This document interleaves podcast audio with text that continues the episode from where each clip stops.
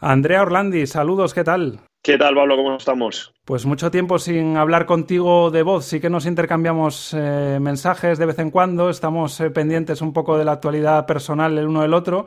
Y justo como se cumple prácticamente el año desde que desgraciadamente tuviste que retirarte, pues tenía ganas de charlar contigo y que me cuentes qué tal está siendo este primer aniversario, entre comillas, triste de dejar el fútbol. Bueno, sí que es verdad que hacía tiempo que no hablábamos, así que un gustazo estar hablando contigo otra vez. ¿Y cómo lo estoy llevando? Pues, pues se me ha pasado volando este año. Eh, contrariamente a lo, que, a lo que esperaba, porque fue un shock tener que dejarlo por el motivo que fue.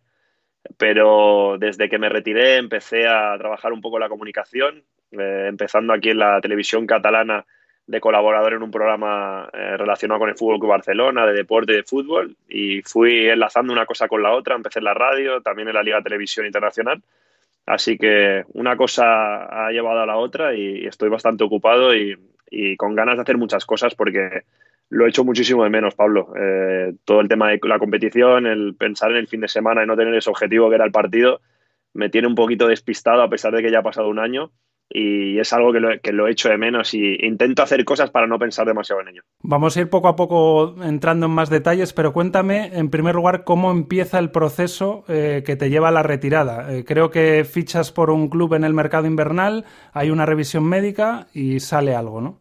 Sí, eh, estaba jugando en la India, la verdad que pasándolo bastante mal, muy lejos de la familia, y me sale la oportunidad de fichar en, el Virtus Entella, que en, aquella jugaba en la Serie C italiana, que ahora ascendió a la Serie B Viajo a Italia, eh, todo normal, empezamos las pruebas médicas y ya el primer cardiólogo que me ve me dice, uff, digo, ¿cuántos años llevas jugando a fútbol? Le digo, bueno, profesional unos 17 años, me dice. Se nota, este corazón ya, ya le quedan pocos kilómetros. Digo, bueno, pero alguno le queda, ¿no? Me dice, sí, sí, tranquilo.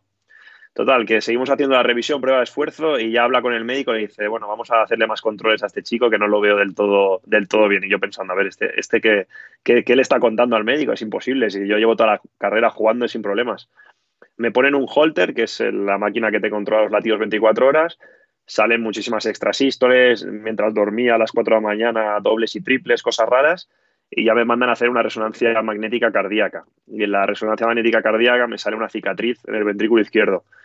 Y cuando hay una cicatriz, pues ahora yo ya soy un experto, pero en aquella no tenía ni idea.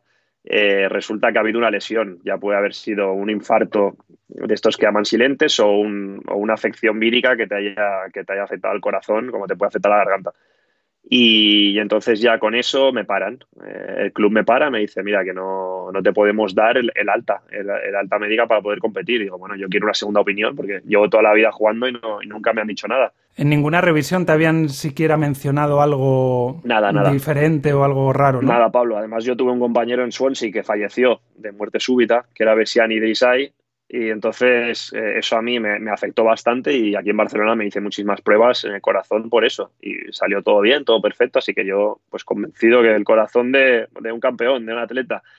Y así que yo me quedé en Chiavari, que es la ciudad donde juega el Entella, 15 días sin poder entrenar porque el club no me dejaba entrenar con ellos, a la espera de, tener la visita final con el doctor Zeppilli, que es el de la Federación Italiana y que está en Roma, que es el que llevaba los casos de Astori, el, que, el capitán de la Fiorentina fallecido, de Morosini, otro jugador que, desvaneció en el campo y, desgraciadamente murió. Y, pasaron esas dos semanas, fui a Roma, me volví a hacer todas las pruebas y al finalizar las pruebas ya sí que el doctor me dice que, se acabó el fútbol para mí. ¿Y todos esos días estabas solo o ya estaba la familia contigo? No, la familia estaba en Barcelona, porque no vinieron conmigo a la India y no y hasta que no encontrara casa, firmara todo el rollo, no, no iban a venir. Sí que estuvieron conmigo tres o cuatro días ahí en Chiavari de visita. Y, bueno, viviendo todo con un poco de nerviosismo porque porque no sabíamos bien bien lo que iba, lo que iba a pasar, aunque yo, yo estaba convencido de que, no tenía nada. Entonces, yo de hecho, Chiavari es un sitio muy pequeño, no está lejos de, de Génova, y yo me iba todos los días, me apunté al gimnasio en Génova para, estar, para seguir en forma, seguir entrenando, porque como me van a decir que estoy bien, luego voy a empezar a entrenar y voy a estar, voy a estar mal. Así que me iba cada día a Génova a entrenar, me pegaba mis palizas en el gimnasio para estar bien para el primer entrenamiento, pero no, no hubo primer entrenamiento. ¿Y cuál fue el día y por qué la decisión ya definitiva de, dejar el fútbol? No solo de que ese equipo, digamos, no te incorpora, sino tú decidir que no lo vas a intentar con otros médicos, no vas a intentarlo con otros clubes, eh, sino que dices, hasta aquí he llegado. A ver, fue el 20 de febrero. Eh, vamos de, yo salgo de, de, Genoa en avión con el doctor del club a Roma y mi mujer viaja de Barcelona a Roma eh, para acompañarme. Me hacen todas las pruebas, vamos a comer y a la vuelta a la comida volvemos al hospital y entonces el, el médico hace salir a todo el mundo y yo ya me imaginaba lo que me iba a decir. Y al final es que me dijo lo siguiente, me dice, me dice, tú tienes dos hijas, ¿verdad? Y le digo, sí. Y me dice, ¿necesitas jugar a fútbol? Y digo, ¿pero por qué me lo preguntas? ¿Es necesario que sigas con tu carrera? Y le digo, hombre, me encantaría seguir jugando. Y me dice, bueno, pues yo he llevado los casos de Morosini y de Astori y tu electrocardiograma es peor que el de ellos. Eh, y entonces, Uf. claro. La, la, sensación ahí tuvo que ser brutal, ¿no? Sí, sí, bueno, me puse a llorar, pero me puse a llorar ya no tanto por el hecho de dejar el fútbol, que luego, que luego sí, te, que cuando, lo, cuando tuve tiempo un poco de reaccionar dije, ostras, que ya no voy a poder jugar más, pero pensar en mis hijas que se podían quedar sin su padre, pues fue lo que me, me vine abajo, ¿no? Y, y, entonces fue, fue difícil en ese momento, me, le agradecí la honestidad y, me dices que no, en serio que no merece la pena que, lo, que te arriesgues y dije, no, no, a ver, es que yo tengo dos hijas y al final he tenido suerte de tener una carrera larga, longeva, en, en la que he conseguido eh, varias cosas eh, que me podría haber ido mejor o peor, pero lo que, lo que ha sido ha sido y no, y no podía seguir arriesgándome. Al menos, eh, digamos, por ver la botella medio llena, te toca, como tú dices, después de haber vivido casi una carrera completa, que te quedaban no muchos años más, ¿no? No te pilla con 21, con 23, sí. que, que, la rabia hubiese sido todavía mucho mayor. Eh, que aunque fuera por otro ejemplo, por ejemplo, se me, se me viene a la cabeza un caso mediático, el de Álvaro Benito. Sí, sí, eh, Álvaro no, Benito, el que ahora es comentarista, lo tuvo que dejar muy joven. Claro, desde Rubén el de la principio Red, con muchos problemas de, de lesión. Rubén de la Red. Sí, sí, sí, Dentro de, de, de, lo malo, al menos pudiste llevar pues una década casi prácticamente de, de fútbol profesional en, en, tus botas. No, sí, sí, han sido 16 o 17 años eh, y, y, yo a la hora yo ya estaba pensando en lo afortunado que era. Eh, digo, es que he tenido muchísima suerte. Yo había firmado un año y medio en, en la Virtus Entella, estaría ahora jugando probablemente mis últimos meses, dependiendo de cómo lo estuviera haciendo, pero mi idea era esa, jugar un año, un año y medio más, intentar quitarme la, la mala experiencia de la India volviendo a Italia e intentar volver a disfrutar. Eh, pero así me quedaba poco y la verdad que es lo que tú dices. Yo ya había hecho todos mis años, había, había disfrutado del fútbol y que me lo digan tan tarde con la carrera hecha, al final ha sido una suerte. En tu entorno, ¿quién lo pasa peor? Eh, ¿Tu mujer, eh, tus, tus padres? Eh, ¿Quién se preocupa más? ¿Quién, quién crees tú que, que llevó peor esos momentos? Yo imagino que mi mujer, eh, la pobre se tiene que tragar todo, todos los malos momentos cuando llegas a casa y esos desahogos. Mi hija mayor que se preocupa muchísimo. Yo me acuerdo que cuando, cuando vuelvo a casa no me dejaban hacer nada. Era en plan el niño mimado, no podía, no le podía casi levantar un plato, que digo, hostia, voy a aprovechar esto que, que no se ve todos los días. Pero ¿Es, eso sigue eso sigue un año después o ya no, no, eso, no, eso, ya, eso ya me duró una semana y ya se acabó pero supongo que mi mujer lo pasó mal y pero yo lo he intentado lo he intentado llevar muy por muy por muy por dentro. No he intentado enseñar pues eh, momentos en los que he tenido debilidades y que me he sentido un poco peor por no poder seguir haciendo lo que más me gustaba hacer. Eh, pero lo hemos intentado normalizar y, y, enfocarme en otras cosas porque si no sí que me hubiese me hubiese vuelto loco. ¿Cuántos años tiene ahora tu, tu niña mayor? Pues va a ser ocho Va a hacer ocho en hora. Te lo digo porque, porque cuando yo estuve en Swansea, que fue ya por el año 2013, estuve en tu casa y había una camiseta pequeñita que ponía papi, me acuerdo perfectamente. Sí, sí, de aquella, entonces, yo creo que era, no sé si recién nacida o tendría claro, tenía pocos meses. Año, tenía, año y pico. Tenía pocos ahí. meses o un año, sí, sí, sí, sí. Sí, sí, sí, no, no, no. Tendría, tendría poco. O sea, que, que, ella es la que, la que ahora ya te cuida y todo. Madre, ella se preocupa por todos. Es increíble. La, mayor, la pequeña pasa más, pasa más del tema, pero la mayor, sí, sí, sí. Es, vive preocupada, es una cosa increíble. Al menos sí que van a tener la, la conciencia de verte o de tener recuerdos de su padre en un campo de, de fútbol, ¿no? Que no te tengan que ver solo por vídeos, sí que te han podido ver en, en un estadio sí, pero no, eh, jugar al sí, fútbol. pero no te creas, ¿eh? Porque el otro día eh, no sé quién publicó un vídeo de, de, jugadas mías y, y, la madre se lo puso y, y, se quedaron sorprendidas. Era un poco como que, ostras, que papá, papá ha sido futbolista y ha jugado en campos chulos y con gente y, y que o sea, que mi papá era guay, ¿sabes? Y entonces, Nora sí que me ha visto jugar más, Emma un poquito menos, pero no son del todo conscientes. Quizás ahora tengan la madurez para asimilar lo que veían antes. Antes igual no eran conscientes de, a, qué nivel profesional o repercusión podía tener eh, su padre, ¿no? Claro, sí, sí. Ahora, ahora ellas son del Barça, las llevo al, las llevo al Camp Nou a ver los partidos y, un poco como que les, les encanta el ambiente del estadio, el fútbol. Y cuando recrean eso y ven a su padre en un campo, obviamente no en el Camp Nou, pero, pero en campos de, Premier y, de Championship eh, muy chulos, eh, metiendo goles o haciendo jugadas que dicen, ostras, pues mi papá pues también lo hacía y no era, no era tan malo, o sea que les, les sorprende y les gusta. Y se vistió con esa camiseta del Barcelona. También, también, también, también, sí, sí, a ellas les gusta decirlo, ¿eh? que son culés, culés. Así que... y, y, con compañeros que no eran nada malos, ¿no? No, no, no estaban nada mal, no estaban nada mal. De hecho, hay alguno que todavía, que todavía está por ahí llevando el 10 y, y, bueno, y demostrando lo, bueno que es cada fin de semana. ¿Tienes algún recuerdo de, aquellos eh, momentos de, jugador del primer equipo, de, participar en, algunos partidos? ¿Tienes alguna anécdota con, con Raikar, con algún compañero? Bueno, tengo con Raikar, con Raikar tengo una de un partido, no, de liga, pero de Copa Cataluña, que jugamos contra el Nasti de Tarragona, que el Nasti que en aquella era, era equipo de primera división. Y en la media parte íbamos perdiendo y salí yo en la segunda parte y di dos asistencias, dos centros.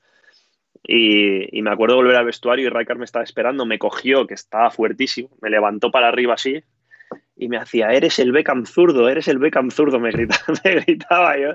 Yo estaba en brazos de Fran Rijkaard y estaba como, como en una nube flipando. Digo, ostras, esto me está pasando de verdad o, o, no.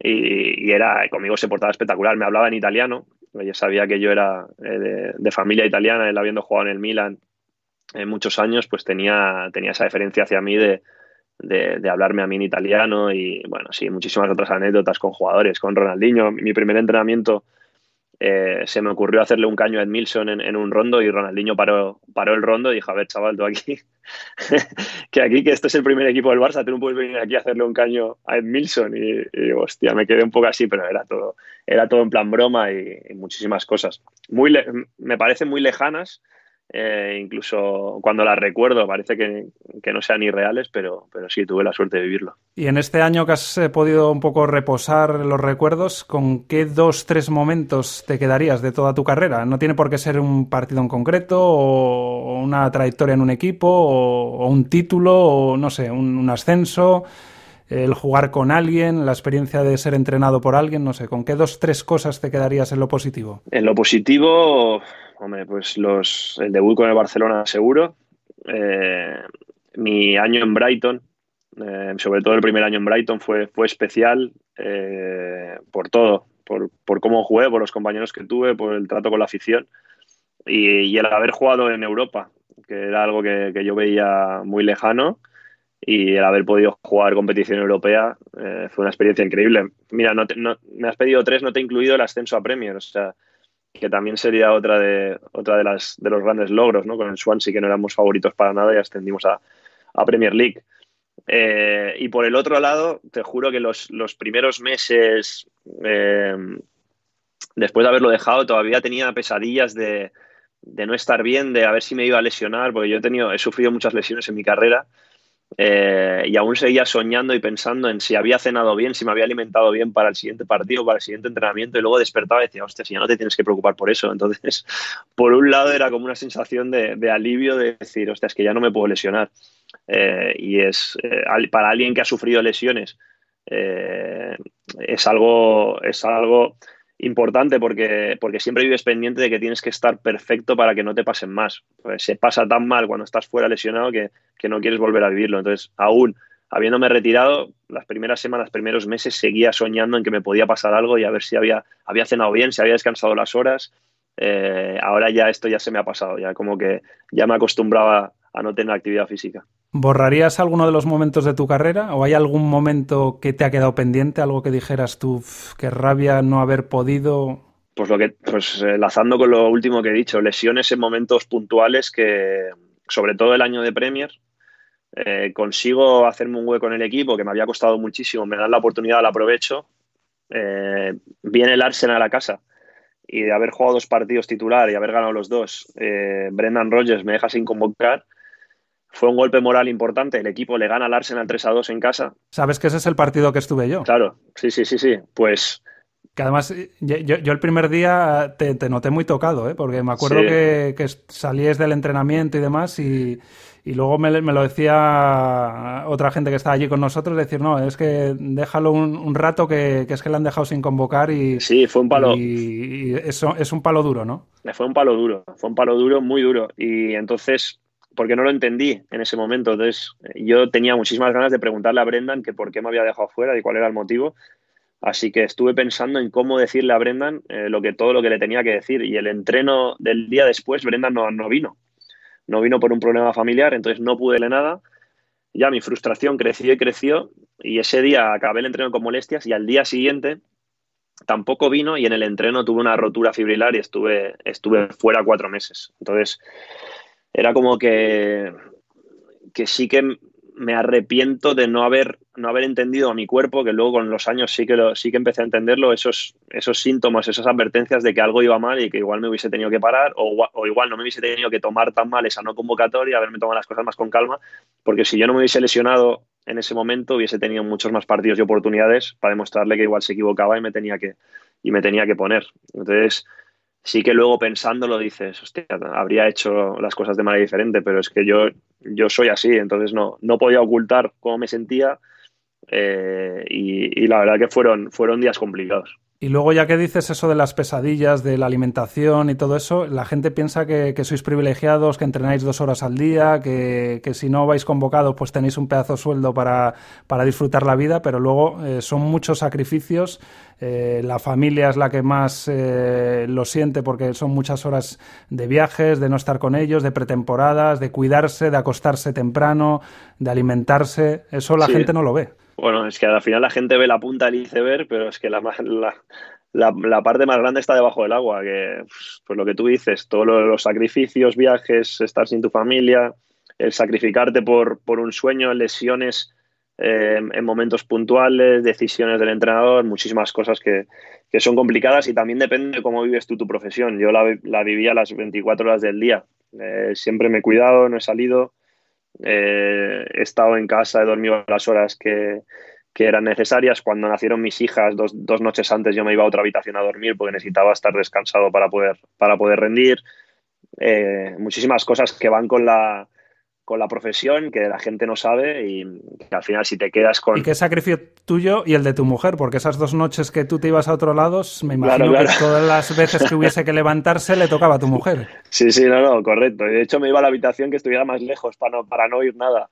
Eh, sí, muchas cosas, muchas cosas, Pablo. Al final, al final, si tú quieres rendir y además un jugador como yo, que no, que no somos estrellas y que, y que tenemos que estar perfectos para poder, para poder competir cada fin de semana, para poder conseguir un contrato para la temporada después, eh, es una presión grande. Eh, es, en el fútbol es fácil, es fácil llegar a un cierto nivel, entre comillas, pero luego mantenerse. ¿Cuántos jugadores ves que debutan en primera división y a los tres años están en segunda B y de ahí ya no pueden salir?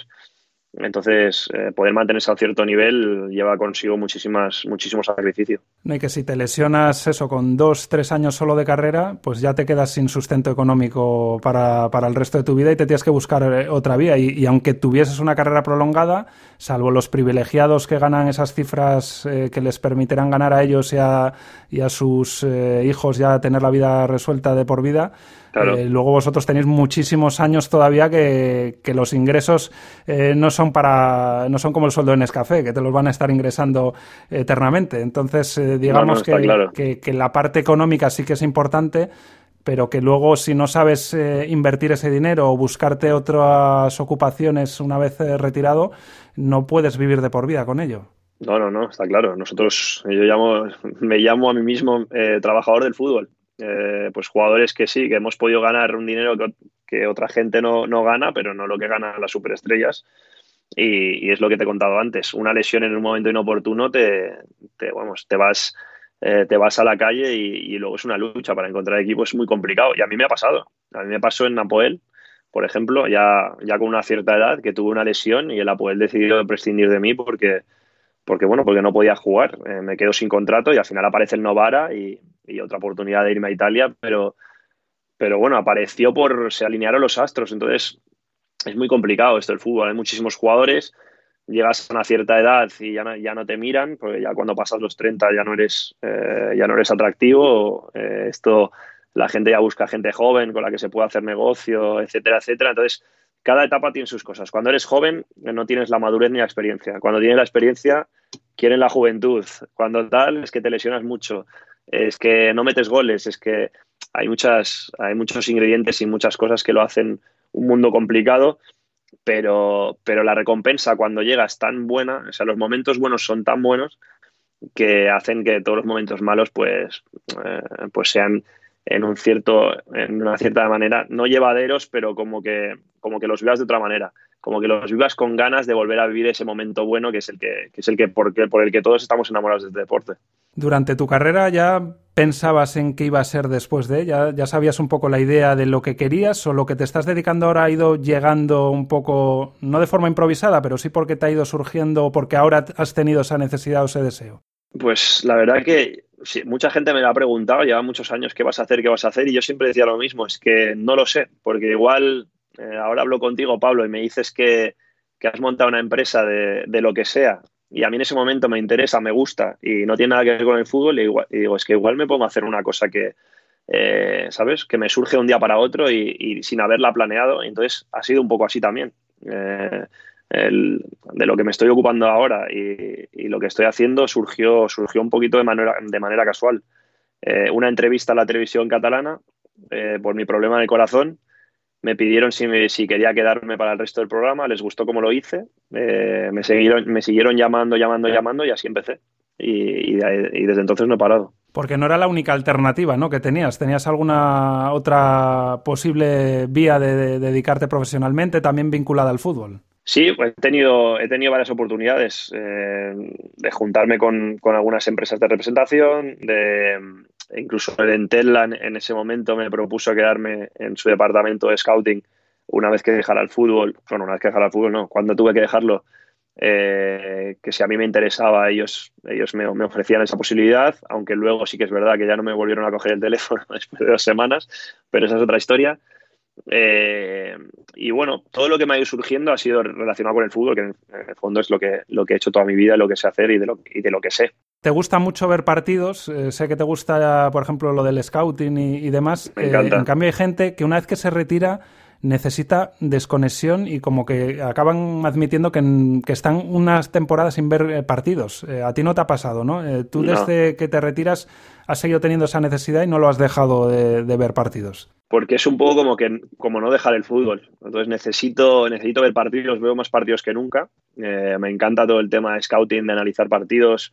Eh, sí que es verdad que, en su momento me planteé el, sacarme el carnet de entrenador eh, porque lo veía como, una opción eh, que iba bastante conmigo, con mi carácter.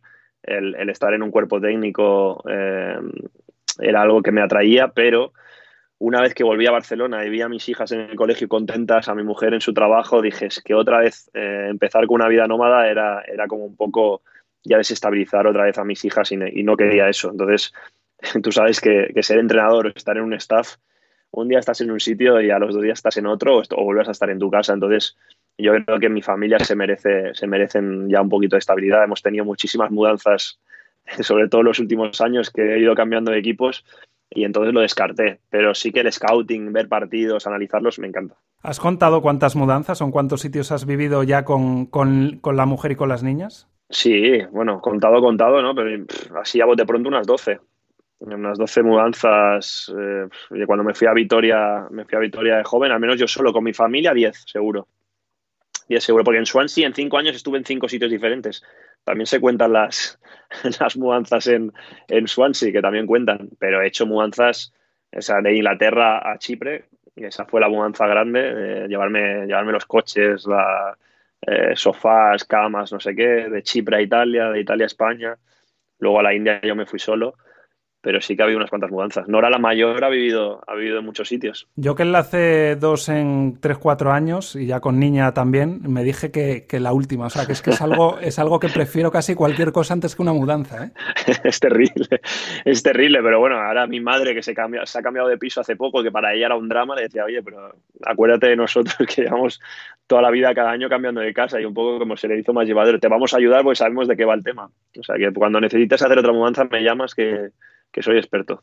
Y otra de las cosas positivas de haber vivido experiencias es, por ejemplo, que ya eres bilingüe, ¿no? Eh, por ejemplo, con el inglés, eso te puede abrir puertas o te las ha abierto ya. El, jugar en el extranjero eh, no solo te ha aportado futbolísticamente, sino que, os ha aportado, me imagino, a todos, no solo a ti, eh, sino a toda la familia, no solo experiencia, sino, por ejemplo, otro idioma más, que encima es el, más importante que hay que controlar. Sí, sí, de hecho cuando yo me voy a Swansea, le digo a mi mujer en ese momento, eh, digo, bueno, es que de lo malo, malo que me saco el idioma. Entonces lo voy, lo voy a intentar. Yo tenía una oferta de la isla de Salónica que me, daban 10 veces más de, a nivel económico, pero, pero me atraía mucho más jugar en Inglaterra, que era mi sueño, y además el, tema del idioma. Y, sí que me ha abierto puertas, porque ahora en la Liga de Televisión Internacional ahí va, cubrimos la liga, claro, cubrimos la liga en inglés eh, y ya pues eh, comento partidos, analizamos, analizamos todas las jornadas, un seguimiento semanal eh, muy profundo de, toda la liga española, pues sin el inglés pues no lo habría, no lo habría podido hacer. Así que, así que sí que se me han abierto puertas. Que luego tú pones el talento en cuanto a conocimiento que tienes y en dotes de, comunicación, que yo desde las primeras veces que, te entrevistaba o que charlaba contigo, yo ya lo apreciaba que, tienes dotes comunicativas. O sea, no solo es, eres exfutbolista y sabes inglés, sino que luego te expresas bien y, y dominas el juego. O sea, que, que no vaya a pensar la gente que aquí solo por ser futbolista y controlar el inglés ya tienes puesto asegurado. No, y la verdad que es, es, difícil, ¿eh? Es difícil. Eh, yo siempre lo veía cuando veía los partidos de la Liga Española en Inglaterra. No sé si te acuerdas que daban, que daba la Liga Española en Sky. De hecho, llegó a ser comentarista Roberto, ¿no? Roberto Martínez. Eh, Roberto Martínez, sí. De la Liga eh, allí en, Inglaterra. Salía muchísimo Roberto allí y, siempre me ha gustado y siempre he pensado cómo sería y si sería fácil o no. Y la verdad que, que tú puedes tener todos los conocimientos que quieras, puedes hablar de fútbol, pero te tienes que preparar, tienes que estudiar y, e, ir, e ir preparado. Y es, y es lo que me gusta. Y es que me veo todos los partidos de la Liga Española, analizo a los entrenadores, a los jugadores, porque cuando voy ahí no quiero tener ninguna sorpresa. Eh, y además es en directo. Entonces el público sabe mucho y si, y si ven que uno duda o que, no, o que no sabe lo que está hablando, te pillan enseguida. Eh, así que desde el primer minuto me lo tomé muy en serio y la verdad que les gusta cómo lo hago. A mí me gusta hacerlo, disfruto eh, y es una manera de estar, de estar conectado con el fútbol diferente, pero sigues, sigues en este mundo. Supongo que ahora entenderás mejor al otro lado, al de la prensa, al que antes veías desde, desde, desde, el otro lado de la barrera, y más en estos tiempos de redes sociales, de que se puede ver cualquier partido de cualquier liga. Tú hace 15, 20 años, pues no te digo que podías engañar, pero veías cuatro o cinco partidos de un equipo eh, incluso de, la Premier y parecía que eras el, mayor experto. Ahora, como no controles muchísimo más, siempre va a haber alguien en Twitter, alguien en, algún medio de comunicación que te va a decir que, eso que dices no, te perdonan, No te perdonan, no te perdonan una, ¿eh? No te perdonan una. Eh, y lo bueno, pero a mí me gusta. La verdad que es, un, es como un desafío y, al final, cuando tú comentas un partido es cuando realmente se te ven eh, se te ven las carencias y es que las tienes, eh, porque pasan las cosas en directo y tú las tienes que comentar, un cambio táctico, eh, una decisión del entrenador, un, posible, una posible sustitución o cómo está yendo un partido, cómo lo ves. si tú te, equivocas constantemente, al final la gente ya no, va a creer en, tu mensaje y no te van a seguir llamando. Y la verdad que es, que es bonito, a mí, a mí me gusta, disfruto haciéndolo. Me encantaría poder hacerlo en castellano, porque me expresaría bastante mejor, pero bueno, con el inglés nos apañamos, eh, que los años que viví ahí me dan, me dan para, poder, para poder hacerlo y, estoy encantado. Y en cuanto a, al estar en la televisión, eh, ¿no te imponen las cámaras o no te imponían al principio? ¿Ya estás acostumbrado, te servía de bagaje el enfrentarte a tantas entrevistas, a ruedas de prensa, a salas de prensa con gente? Eh, porque me imagino que, que, todo eso también te haya curtido para ahora ponerte delante de una cámara que si de repente fueses eh, una persona que no tuviese, digamos, esa exposición mediática previa? La verdad que me ha servido, me ha servido de mucho todo el tema de entrevistas durante mi carrera. Yo era, era un jugador que me, eh, sobre todo los, el departamento de, de, comunicación de los clubes me han, me han utilizado bastante para estas cosas entonces, siempre me ha gustado, nunca me ha importado. el trato con los periodistas siempre ha sido bueno porque me ha gustado dar entrevistas y, todo ese mundo y cómo se mueve, cómo se maneja. y no me, no me impresiona, la verdad, estar, estar delante de una cámara sí que es, es diferente y, y, conlleva una responsabilidad importante, pero una vez que empieza, empieza el programa ya me olvido de todo y, estoy concentrado en lo mío, en mi trabajo y, la verdad que, me gusta. Justo te iba a decir que tú te llevas bien con la prensa, pero quería eh, que ahora ya que estás retirado intentes eh, un poco desvelarme algunos eh, secretos de vestuario que, que, yo siempre tenía y tengo esa curiosidad. en los vestuarios siempre hay un poco el conocimiento de, de los periodistas que cubren a determinado equipo y se habla con quién debes o no debes hablar, a quién le debes decir más cosas, a quién no, los vas conociendo poco a poco. Yo me imagino que en los vestuarios eso se habla, ¿no? Que se tenga una especie de clasificación de, qué periodistas son más de fiar, cuáles no, no sé. Sí, la verdad que sí. Y también te diré que hay comentarios que, a veces hieren. Eh, eh, sobre todo depende de quién viene y cómo viene. Eh, yo siempre he aceptado las críticas. hay otros compañeros que te diré que no y que sí que se van a de huello, que cuando ven un comentario de un cierto periodista lo, lo quieren coger por el cuello, lo quieren matar. En mi caso sí que ha habido momentos en los que me han molestado, me han molestado pues algunos artículos de prensa, algunas cosas que se han dicho por, por no conocer toda la verdad, eh, pero al final la información que puede llegar a veces está distorsionada.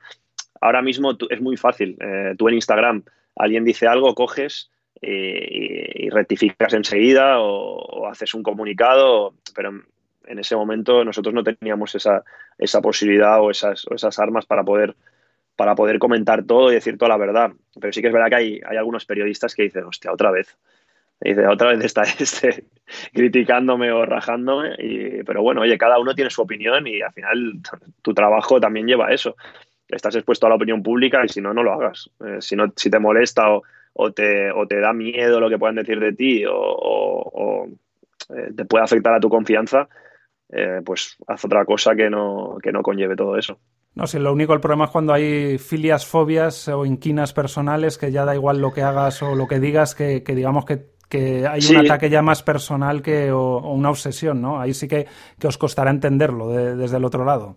Sí, pero luego al final, si lo piensas, dices, bueno, es que es uno que piensa eso, ya está, ¿qué voy a hacer? Eh, haces tu trabajo y, si la opinión pública pues, pues se deja llevar por los comentarios de una persona, pues allá ellos, pero al final intentas hacer lo mejor posible y olvidarte de todo eso, porque solo te lleva malos ratos, dolores de cabeza y, y al final yo lo, aprendí tarde, pero aprendí a, llevar bien todas esas cosas, a llevar bien las críticas, al poder leer, eh, sobre todo cuando jugaba mal, me iba a leer eh, los comentarios de los periódicos para como que me hacían, me hacían fuerte. Hombre, yo creo que los jugadores sois los primeros que sabéis cuando estáis bien o estáis mal. Otra cosa es que os duela la forma de que se diga o no. Y lo que te iba a decir que yo, en las conversaciones que tengo con cualquier futbolista en activo o retirado, normalmente lo suelen pasar peor o les cuesta más llevarlo a los del entorno, a los familiares, que al propio jugador que acaba un poco cogiendo el chip que me estás contando, de tengo que desconectar, tomármelo de otra manera e intentar que me afecte lo menos posible.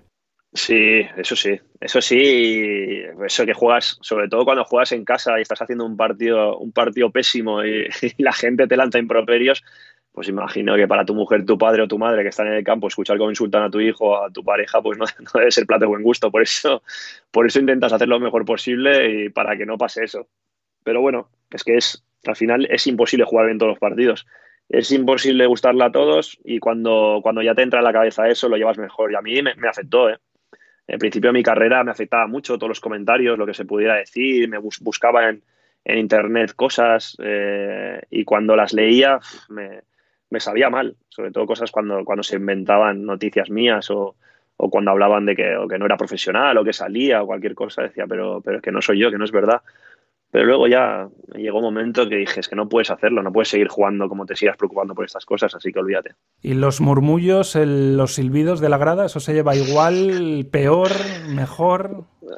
Eh, hombre, no, no, son agradables, pero es, es, a lo primero que te acostumbras.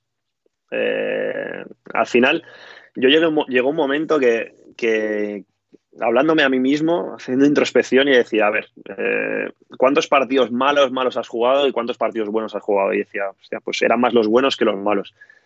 ¿Qué has hecho para jugar bien? Pues esto y esto, esto. Pues sigue haciendo esto que llegará ese partido bueno. Entonces yo sabía que los momentos malos iban a pasar. que falla, falla, fallaba pases. Mira, había un jugador que me enseñó, que era Quique de Lucas. Eh, Quique de Lucas, yo era joven, él ya estaba en el Alavés, y él la pedía siempre, lo hiciese bien o mal. Y yo pensaba, hostia, este tiene unos huevos así de grandes. Y él me decía, es que, ¿qué pasa? Me dice, ¿qué pasa? He fallado un pase, me están, me silbando, ¿y qué? Pues lo voy a intentar otra vez porque sé hacerlo. Digo, ostras, que tienes razón. Digo, no, no te vas a esconder porque la gente empieza, a murmurar o empieza a silbarte. Y la verdad que me han silbado poco. Eh, me han silbado, me, debería de haber silbado más. Así que he sido bastante afortunado. Eh, pero sí que, sobre todo cuando juegas en casa y el público de casa eh, no aprecia lo que estás haciendo, sí que eh, lo pasas bastante mal. O sea, no es, no es plato de buen gusto. Ahora que alguien venga y diga, a mí me da igual, te está mintiendo. No, no es agradable. Lo agradable es cuando juegas fuera cuando juegas fuera y te están silbando y te están insultando, te motiva muchísimo. Eso sí que, eso sí que me gustaba. Quique de Lucas, que después también estuvo en Inglaterra y creo que se ha quedado asentado allí y ha montado una, una agencia de, representación, ¿no? Sí, sí, sí, vive en Londres. De hecho, también es colaborador de la Liga Televisión. Eh, me lo he encontrado, me lo he encontrado por, por aquí también. Y sí, sí, tiene una agencia de representación, le va bien y, bueno, seguimos en contacto. Y de lugares, antes te he preguntado por experiencias o por momentos de tu etapa, pero de lugares al margen del fútbol, lo que te ha traído el fútbol pero que no es fútbol, ¿con qué ciudades o con qué eh, digamos, gente que te has encontrado, mm, dices tú, he sido afortunado por. Eh, yo sé que has tenido a tu cuñado cerca en alguna ocasión, amigos muy cercanos con los que has jugado incluso en categorías eh, inferiores, luego los has tenido a nivel profesional también cerca y que habéis formado buenas piñas de, vecinos y de vivir cerca, pero no sé con qué lugares, con qué compañeros, digamos, al margen del césped. Al margen del césped, eh, a ver, yo te digo, te diré que Brighton, eh, por, por, lo que te decía, que éramos un grupo de amigos y hicimos una piña espectacular, y ya que me hablas de compañeros con los que ya había jugado, Íñigo Calderón, el, con el que ya había jugado en el Alavés B y en el primer equipo, pues me reencontré en Swansea, y, ay, perdón, en Brighton, y me volví a encontrar con él en la India. Eh, yo lo que le agradezco al fútbol es eso, poder haber vivido, vivido esas experiencias, incluso en la India, donde lo pasé mal, pero cada vez que nos hacíamos un viaje era, era descubrir algo nuevo. Eh, irte a Mumbai, pasar por el slam, em, eh, era algo que te impactaba y, dices, hostia, pues mira, me alegro de haberlo vivido porque, porque ahora pues aprecio mucho más muchísimas otras cosas. Em, la experiencia en Chipre fue diferente, pero también me volví a encontrar con Albert Serrán, con el que había jugado en español de pequeñito en infantiles, que había sido compañero mío en Swansea y éramos vecinos, a pesar de que éramos rivales, vivíamos una casa pegada a la otra. Eh, ha sido, la verdad que, ha habido sitios mm, en los que hemos estado muy bien y muy a gusto. Yo diría que en casi todos eh, he, tenido, he tenido esa suerte a nivel no solo personal, sino familiar. Eh, pero, pero bueno, un sitio que me digas que me haya llevado el fútbol y que me haya, que me haya impresionado, que me haya cambiado la vida, entre comillas, te diré que, Brighton para mí es el mejor sitio en el que he estado en el que me he sentido más a gusto y era como, era como cuando encuentras tu sitio en el mundo, pues, pues Brighton era ese sitio para mí. Quien haya leído Los Cisnes o quien te haya seguido más de cerca ya sabrá el dato, pero entre esos eh, compañeros eh, has tenido a, tu cuñado.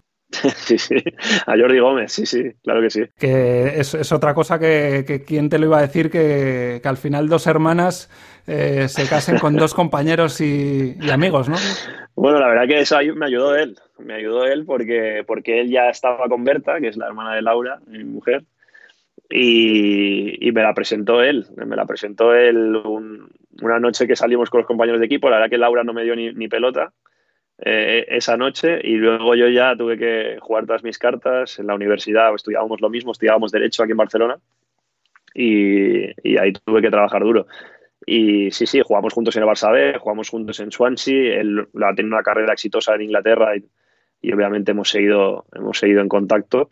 Y ahora él está jugando en Chipre, eh, en Omonia, que están haciendo muy buena temporada y que casualmente yo también he jugado en Chipre. Y digamos que hemos llevado carreras, no diría que paralelas, pero, pero similares.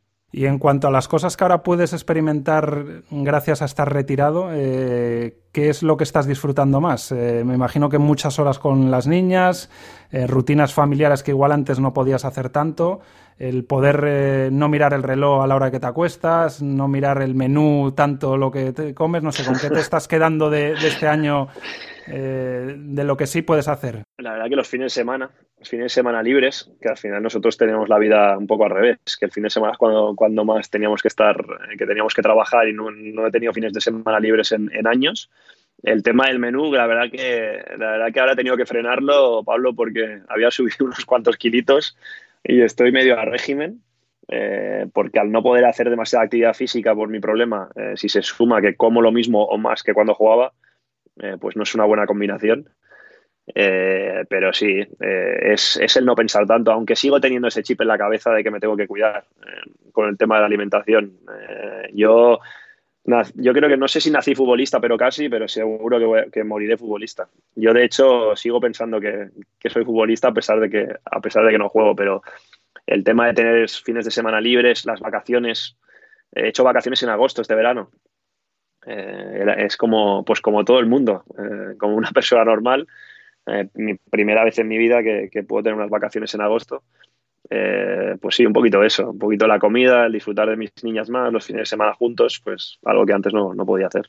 ¿Y estos meses eh, le has pegado algo al balón? No sé si jugar algún partido informal o no, o por lo menos cogerte un día y decir, voy a, voy, tú que eres de, buen disparo, de, lanzamiento, voy a, voy aunque sea a lanzar faltas. O no, nada, no has tocado un balón en un año. Ojalá. Eh, toqué el balón un día por, porque vinieron unos chicos de Brighton a, grabarme unos challenge con la pelota y tal, y ha sido el único día que he tocado una pelota de fútbol. cuando, cuando veo algo esférico sí que me pongo a dar toques y, porque no puedo evitarlo pero no, no, no, que va, que va. Eh, por prescripción médica tampoco puedo hacer pachangas con amigos o cosas así. Y bueno, pues seguiré haciéndome pruebas para ver si un día puedo hacerlo porque lo he hecho muchísimo de menos. O sea, no, te lo puedes ni imaginar. Eh, pero, pero nada, nada. No, llevo, llevo una. Ni poner ahí una, barrera de, y, y, ponerte a tirar faltas, nada. nada, nada, nada, que va, que va. Ojalá pudiera, Ojalá pudiera. La verdad que, por ejemplo, el Prat, que ahora está en segunda B, que el entrenador es amigo mío, él siempre me dice, oye, ven cuando quieras y cuando le quieras pegar a la pelota te vienes y nosotros encantados de que vengas. Eh, y lo puedo hacer, eso lo podría hacer, pero, pero no. Llevo un añito que, que he tocado el balón poco.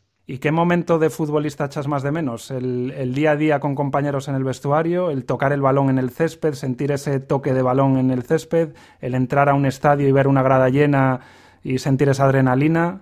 ¿Qué es eh, lo que más echas de menos?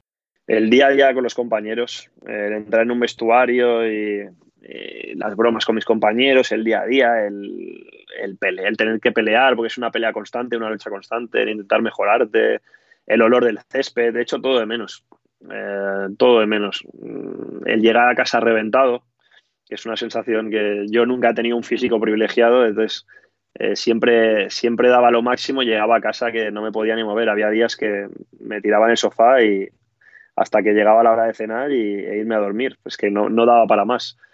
Eh, pero esa sensación de estar agotado, eh, después de un partido, eh, que acabas un partido que te ha salido bien, que lo has dado todo, has ganado el partido y estás muerto, reventado, que no quieres hacer nada, eso lo he hecho muchísimo de menos.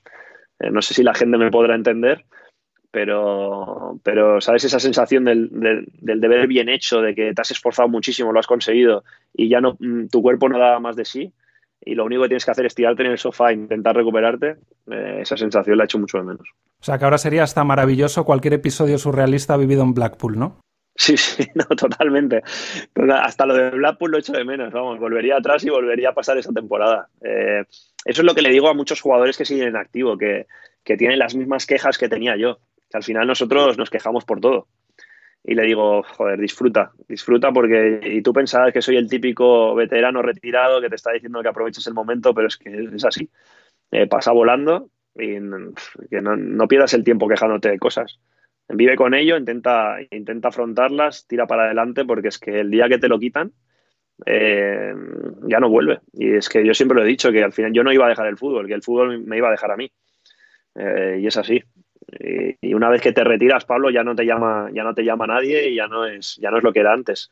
Eh, es complicado, así que tienes que estar preparado. Bueno, te llama al menos este que está al otro lado del, micrófono y, alguno más, que ya te he visto en el canal de los amigos de la media inglesa en YouTube, estás en, medios de comunicación, o sea que estás eh, todavía ahí en, un primer plano y seguro que, con las dotes comunicativas que tienes todavía te veremos muchísimo tiempo más en, eh, detrás de, las cámaras, de los micrófonos. Y vosotros porque me quedéis, vosotros porque me quedéis, pero, pero sí que es verdad que, yo, sé, yo, yo se lo digo a la gente que esté preparada eh, que disfruta al máximo porque, porque yo cuando recogí mis botas y cerré la puerta del vestuario ya sabía que, esa puerta no se iba a abrir más. Y, y, como esa puerta hay muchas que se te cierran, se te abren otras y se me han abierto puertas maravillosas, pero tienes que ir tú a picar y porque, porque vamos, solo, solo las cosas no vienen solas. Eres todo un ejemplo de cómo estás llevando este año después de esto y tú mismo acabas de pisarme la idea con la que quería cerrar la charla, que es el título de este podcast, que es El fútbol te cerró una puerta y tú le picaste las ventanas. Pues, pues perdóname, no, sabía nada, pero es que es así, es así. Eh, es, la imagen es esa, ¿eh? y, además yo, ese momento en el que, en el que yo recojo mis cosas solo en el vestuario, en una bolsa de basura, porque además te, te vas que pareces un ladrón y cierras esa puerta, sabes, es que, sabes que no la vas a volver a abrir, es, joder, eh, estuve un minuto un poco como, como pensando en, que se me había ido el fútbol. Eh, y es, una sensación triste y es jodida. Eh, y no me extraña que muchos jugadores, porque a mí me habían comentado muchos, yo me tiré, me tiré un año sin poder hacer nada, dos años en que estaba perdido. Eh, pero yo sabía que no podía permitirme ese lujo, eh, que soy una persona activa y, no me podía quedar en casa llorando porque qué pena, qué, mala suerte he tenido, al revés. Eh, al final he tenido muchísima suerte eh, y, tengo que estar agradecido a cómo me ha ido y, es lo que tú dices, se me cierra una puerta pues a intentar derribar otras o a, abrir todas las ventanas posibles. Pues nada, Andrea, que ha sido un placer volver a charlar contigo. Me recordaba esta charla cuando charlamos para el libro de, los cisnes, que eran también charlas así más reposadas y extensas que ha sido un placer conocerte, eh, seguir siendo eh, tu amigo, aunque nos veamos poco y me alegro de que te vaya bien y cuida ese corazón que, queremos eh, tenerte por aquí muchísimos años y seguro que tus niñas eh, van a tener muchísimo tiempo ahora para disfrutar de su padre.